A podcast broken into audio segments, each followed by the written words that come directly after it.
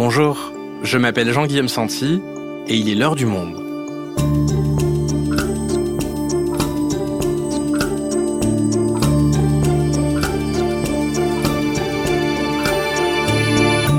Aujourd'hui, quatre mois après le début du procès des attentats du 13 novembre, que peut-on retenir de toutes ces audiences, tous ces témoignages qui se sont succédés au palais de justice de Paris?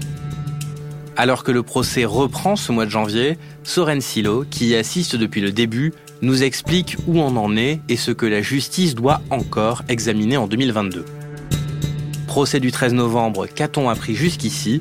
Un épisode produit par Cyril Bedu, réalisation Alexandre Ferreira.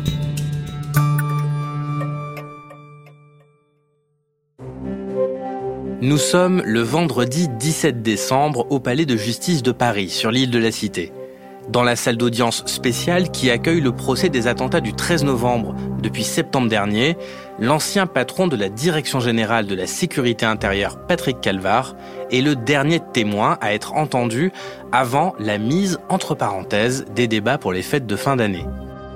Je pense que nous avons tous besoin d'un moment de respiration. Je vous donne rendez-vous le 4 janvier, déclare le président de la Cour d'assises spéciale de Paris, Jean-Louis Perriès. Pour les parties civiles, les avocats, les journalistes qui ont suivi avec attention les premiers mois de débat du procès, cette suspension d'audience est l'occasion d'une sorte de bilan à mi-parcours. Que s'est-il passé depuis le début? Le procès répond-il aux attentes très importantes qui étaient placées en lui? Que peut-on retenir à ce stade? Ces questions, le grand public se les pose aussi. Le procès avait fait les gros titres de l'actualité en septembre. Les attentes sont énormes alors que s'ouvre aujourd'hui le procès des attentats du 13 novembre 2015. 20 hommes jugés pour ces attaques qui ont fait 130 morts, 1800 parties civiles.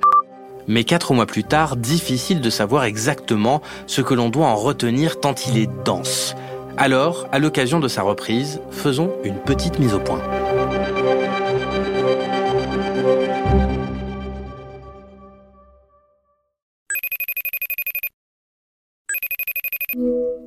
Salut Soren, est-ce que tu m'entends? Oui, Jean-Guillaume, je t'entends très bien. J'espère que toi, tu m'entends bien. Il y a un peu de tintamarre derrière moi parce que c'est le retour au télétravail. Je suis chez moi et il y a des travaux à côté de chez moi. Donc, euh, j'espère que ça ne perturbera pas l'enregistrement. On va essayer de faire avec alors. Alors Soren, tu fais partie des journalistes du Monde qui couvrent le procès des attentats du 13 novembre depuis son commencement, le 8 septembre dernier. Tu as à ce jour écrit quelques 26 articles sur le sujet. Alors, est-ce que tu peux nous expliquer quelles sont concrètement les grandes étapes qui se sont déroulées au cours de ces premiers mois d'audience? Pour le moment, on n'a pas encore attaqué le cœur du procès, c'est-à-dire le procès des accusés, parce que les faits qui sont reprochés aux accusés commenceront à être analysés, à être examinés par euh, la cour d'assises à partir de janvier. Donc ces trois premiers mois apparaissent comme une très longue introduction à ce méga procès historique euh, qui a été découpé en plusieurs parties. Alors il y a d'abord eu la présentation générale de l'enquête, comme dans tout procès d'assises. Ensuite, il y a eu les constatations sur les scènes des attentats. Donc les, policiers ont raconté ce qu'ils avaient vu sur chaque scène d'attentat le soir du 13 novembre et ont raconté leur intervention ce soir-là. Ensuite, il y a eu le très long et douloureux tunnel des récits des parties civiles qui, pendant plus de cinq semaines, ont raconté le 13 novembre, donc à la fois les blessés du 13 novembre et les proches des disparus. Ensuite, il y a eu une quatrième partie avec l'interrogatoire de personnalité des accusés. C'était un moment à la fois intéressant mais un peu frustrant parce qu'on n'a pas abordé leur rapport à la religion, puisque la Cour a considéré que le rapport à la religion euh, allait empiéter sur les faits, c'est-à-dire qu'on allait inévitablement parler de leur radicalisation, de leur sympathie pour l'État islamique, donc ça n'a pas été abordé dans leur personnalité. Ensuite, on a évoqué le parcours en Syrie de quelques-uns des accusés qui étaient partis combattre en Syrie, et enfin, euh, juste avant la suspension euh, des fêtes de fin d'année, plusieurs enquêteurs belges sont venus raconter dans le détail des éléments d'enquête jusqu'à août 2015. Donc en gros, ce que tu nous dis, c'est qu'on a principalement pour le moment des éléments de contexte quelque part, alors du contexte qui est très important, mais qu'on n'est pas encore rentré dans les événements autour du 13 novembre, de la date du 13 novembre 2015. Oui, tout à fait. C'est vraiment une entrée en matière très lente, très longue, alors qui s'explique, hein, parce que c'est une enquête titanesque. Le dossier d'instruction fait près d'un million de pages, donc euh, au vertu de l'oralité des débats, il faut que tout ça soit dit devant la cour d'assises. Donc inévitablement, ça prend du temps, le temps de tout déployer, ce dossier, tous les différents lacets de l'enquête. Mais c'est vrai que c'est une entrée très longue, et donc on, on abordera véritablement les faits à partir de janvier, et là encore, ce sera saucissonné en plusieurs chapitres, et ça va nous emmener jusqu'à la fin du procès qui est prévu fin mai. Soren, c'est un très long procès qui va durer neuf mois et qui se tient donc au sein de cette cour d'assises spéciale. En quoi ce procès, il est quand même assez différent d'un procès de cour d'assises ordinaire? Une cour d'assises est là pour juger des crimes, donc euh, des homicides, des viols, euh, peu importe, en général avec un juré populaire. Là, il s'agit d'une cour d'assises spécialement composée, c'est-à-dire que les jurés populaires sont remplacés par des magistrats professionnels. Ça, en matière de terrorisme, ça existe depuis les années 80. Là, la particularité de ce procès, un procès d'assises peut durer entre euh, entre quelques jours, un mois, un mois et demi, six semaines pour les gros procès d'assises. Celui-ci dure neuf mois, c'est titanesque, c'est sans doute le plus long procès d'assises qui a jamais eu lieu en France. Par comparaison, même le procès des attentats de Charlie Hebdo et de l'hypercachère avait duré à peu près trois quatre mois avec une suspension à cause d'une pause Covid, mais c'était beaucoup plus court. Donc là, c'est un procès qui se déploie sur neuf mois, c'est gigantesque. Euh, donc voilà, ça, ça en fait un procès hors norme malgré tout, et donc du coup, en effet, son rythme et la façon dont on euh, dans ce procès, cette longue introduction de trois mois est un peu inédite. C'est-à-dire qu'au bout de trois mois, euh, on n'a toujours pas entendu les accusés sur les faits qui leur sont reprochés, ce qui est vraiment une, bizarrerie pour un procès d'assises.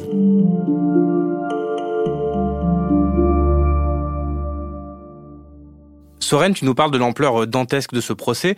Est-ce que ça a été critiqué? Est-ce que finalement une telle densité n'empêche pas une forme de, lisibilité de ce procès? Je pense qu'il y a un peu des injonctions contradictoires dans ce procès, y compris euh, du côté des partis civils. C'est-à-dire que les partis civils avaient le désir, l'ambition de tout comprendre, de profiter de ce procès pour en faire le procès du djihadisme, le procès de l'État islamique. Donc c'est vrai que beaucoup de questions ont été abordées, beaucoup de grands témoins ont été cités souvent par des partis civils, des chercheurs, euh, François Hollande, je crois il y a Manuel Valls, Bernard Cazeneuve, l'ancien Premier ministre, les patrons des services de renseignement, ce qui n'est pas le cas dans la plupart des procès terroristes. Donc il y avait cette ambition de tout comprendre à la radicalisation. Euh, il y a plusieurs proches de terroristes décédés qui ont été cités comme témoins là-bas pour essayer de comprendre comment ils s'étaient radicalisés. Donc cette ambition a un peu dévoré toute l'entame de ce procès. Et c'est vrai que ça nous a emmené parfois assez loin euh, des faits qui étaient jugés à ce procès et assez loin des accusés. Donc euh, voilà, il y avait une forme de désir un peu paradoxal d'à la fois tout comprendre et en même temps ça a peut-être un peu dilué l'objet véritable de ce procès et y compris du côté des partis civils. Certains maintenant se rendent compte que cette entrée en matière très lente, très longue, repousse un peu le véritable objet de ce procès à la rentrée prochaine. Et donc euh, voilà, il peut y avoir à la fois une frustration, mais c'est vrai que c'est une espèce de, très longue croisière de neuf mois qui est un peu inédite. Donc euh, chacun un peu euh, apprend en marchant. Et voilà, il y a quelques frustrations, mais, mais bon, globalement, il y a quand même des choses intéressantes qui sont arrivées à la surface à l'occasion des débats. Oui, parce que des personnalités comme François Hollande, qui était président de la République au moment des attentats, ont été entendues. L'escorte est celle d'un ancien chef d'État. Mais c'est en simple témoin que François Hollande s'est présenté cet après-midi à la barre du procès des attentats du 13 novembre. Alors que quelque part, on pourrait se dire que le témoignage de François Hollande n'a que peu d'incidence sur la question euh, les accusés, Salah Abdeslam, euh, sont-ils coupables ou non? Oui, oui, tout à fait. D'ailleurs, c'est la première fois qu'un ancien président était cité comme témoin à un procès d'assises. Il a été cité par des, des, avocats de parti civil. Alors, il a été cité parce qu'il était évidemment président à l'époque des faits, parce que son nom est évoqué à plusieurs reprises par des terroristes, notamment euh, dans le Bataclan. Il y a un enregistrement sonore où on entend certains terroristes dire vous pourrez vous en prendre à François Hollande, c'est parce qu'il nous bombarde en Irak, en Syrie, que nous vous avons attaqué. Donc il est à la fois un témoin des faits parce qu'il était aussi au Stade de France euh, le soir des attentats, parce qu'il est cité par plusieurs terroristes, mais c'est vrai qu'il a été euh, cité à la barre pour à la fois donner sa vision du sommet de l'État et son analyse de ce qu'était le phénomène du terrorisme et de ses explications des origines des attentats du 13 novembre. Mais c'est vrai qu'on était quand même très loin des charges qui pesaient sur les accusés. Et cette question que tu viens de poser, pourquoi les terroristes nous ont attaqués et est-ce qu'il s'agit de représailles à l'intervention militaire en Irak et en Syrie, elle est revenue assez souvent en filigrane des débats, c'est ça? Oui, en fait, elle a été évoquée dès les premiers jours du procès par Salah Abdeslam lui-même, qui a endossé dès les premiers jours l'habit de combattant de l'État islamique. Il a dit, si on vous a attaqué, c'est parce que vous nous avez bombardés en Irak et en Syrie. Aux premières lueurs du jour, les ailes chargées de bombes, deux avions Rafale quittent la base d'Al-Dafra aux Émirats arabes unis. Pour la seconde fois, les chasseurs français s'apprêtent à frapper les djihadistes de l'organisation État islamique. L'objectif? Un dépôt de matériel militaire à une soixantaine de kilomètres à l'ouest de Bagdad. Cette question a été posée dès le début du procès et elle a traversé ces trois premiers mois euh, en filigrane, comme ça a été évoqué à plusieurs reprises, sans véritablement jamais qu'on ait de réponse très claire à cette question. Et évidemment, la venue de François Hollande a été l'occasion, euh, pour plusieurs avocats, de poser la question. Et François Hollande a apporté un contre-discours aux déclarations de Salah Abdeslam et a déclaré que l'État islamique nous avait attaqué en raison de nos valeurs, pour ce que nous étions, pour ce que la France représentait, pas en raison de ses interventions militaires à l'étranger. Donc on avait ces deux analyses différentes euh, qui se confrontaient, mais sans véritablement avoir d'éléments factuels pour, euh, pour les analyser. Ceci dit, au cours des débats, et notamment il y a plusieurs enquêteurs de la DGSI qui ont retracé la chronologie des attentats qui ont visé la France en 2014 et 2015, et ça a permis d'y voir plus clair. Et notamment, on se rend compte que les attentats du 13 novembre n'étaient pas une réponse à l'intervention française en Syrie, car ce projet terroriste du 13 novembre était en préparation bien avant les bombardements français en Syrie. En revanche, ils étaient possiblement une réponse aux bombardements français contre l'État islamique en Irak, euh, car ces bombardements ont eu lieu à l'été 2014, et trois jours plus tard, le porte-parole de l'État islamique a demandé à ses sympathisants d'attaquer les membres de la coalition militaire internationale, et notamment, il a insisté, les méchants et sales français, sur lesquels il a incité à plusieurs reprises. Donc chronologiquement, on peut dire que les attentats du 13 novembre sont une réponse aux bombardements français en Irak. Néanmoins, et ça plusieurs enquêteurs de la Direction générale de la sécurité intérieure ont permis de le comprendre, il y avait déjà des projets d'attentats avant l'intervention française en Irak, notamment euh, l'attentat de Midi Nemouche, qui est un Français contre le, au musée juif de Bruxelles en avril 2014, et un projet d'attentat de la cellule de, de Cantorsi. Bref, ces deux projets d'attentats ont eu lieu avant euh, l'intervention française en Irak, donc ça a un peu fragilisé le discours de propagande de Salah Abdeslam. Soren, toutes ces questions, elles restent quand même effectivement, comme on le disait au début de cet épisode, assez larges entre guillemets par rapport euh, à l'enquête autour des faits. On n'a vraiment rien appris pendant ces quatre mois sur euh, comment tous ces accusés se sont euh, rencontrés, organisés entre eux pour commettre ces attentats?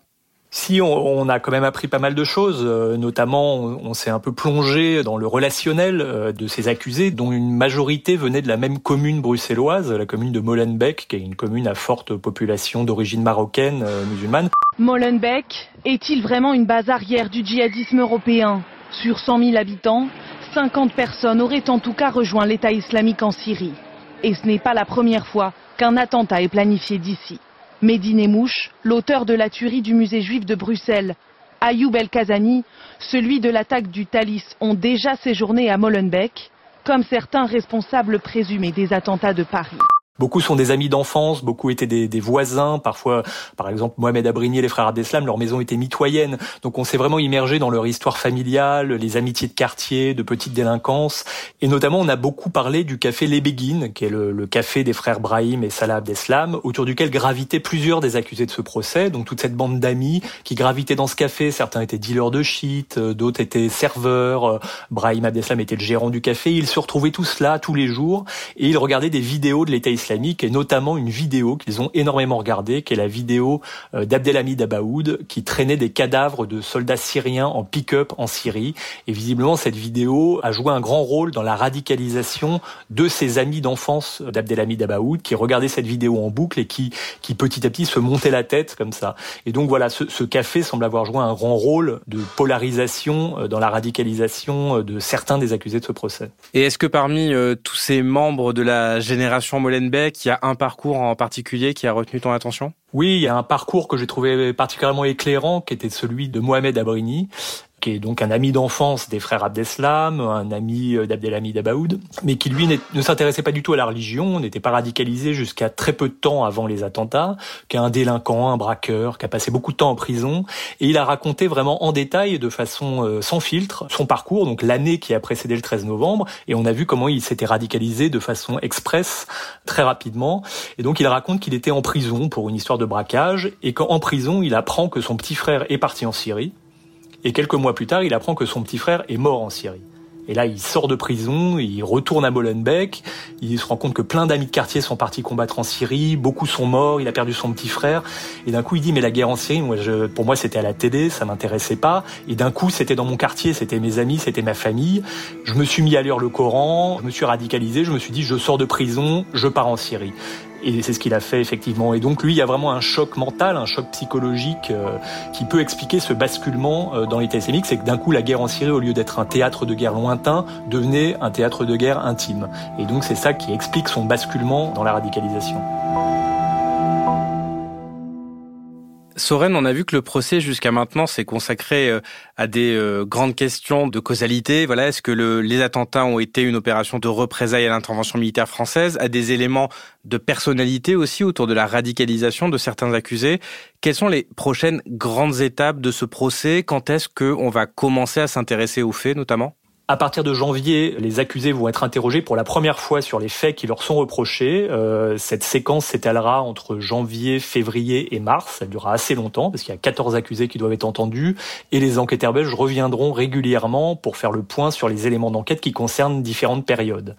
Ensuite, à partir euh, d'avril, pendant plusieurs semaines, on va attaquer les plaidoiries des parties civiles et en mai, le réquisitoire du ministère public les plaidoiries de la défense et enfin euh, le jugement du procès qui doit intervenir fin mai ou début juin.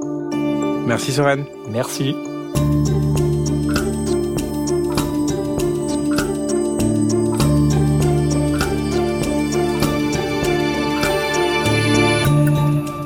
Si vous souhaitez en savoir plus, vous pouvez aller lire tous les articles de nos journalistes qui suivent le procès dans la rubrique Procès des attentats du 13 novembre en allant vous abonner sur notre site lemonde.fr. C'est la fin de l'heure du monde, le podcast quotidien d'actualité proposé par le journal Le Monde et Spotify. Pour ne rater aucun épisode, vous pouvez vous abonner gratuitement au podcast sur Spotify ou nous retrouver chaque jour sur le site et l'application lemonde.fr. Si vous avez des remarques, suggestions, critiques, n'hésitez pas à nous envoyer un email à l'heure du monde, @lemonde.fr. L'heure du monde est publiée tous les matins, du lundi au vendredi. On se retrouve donc très vite. À bientôt.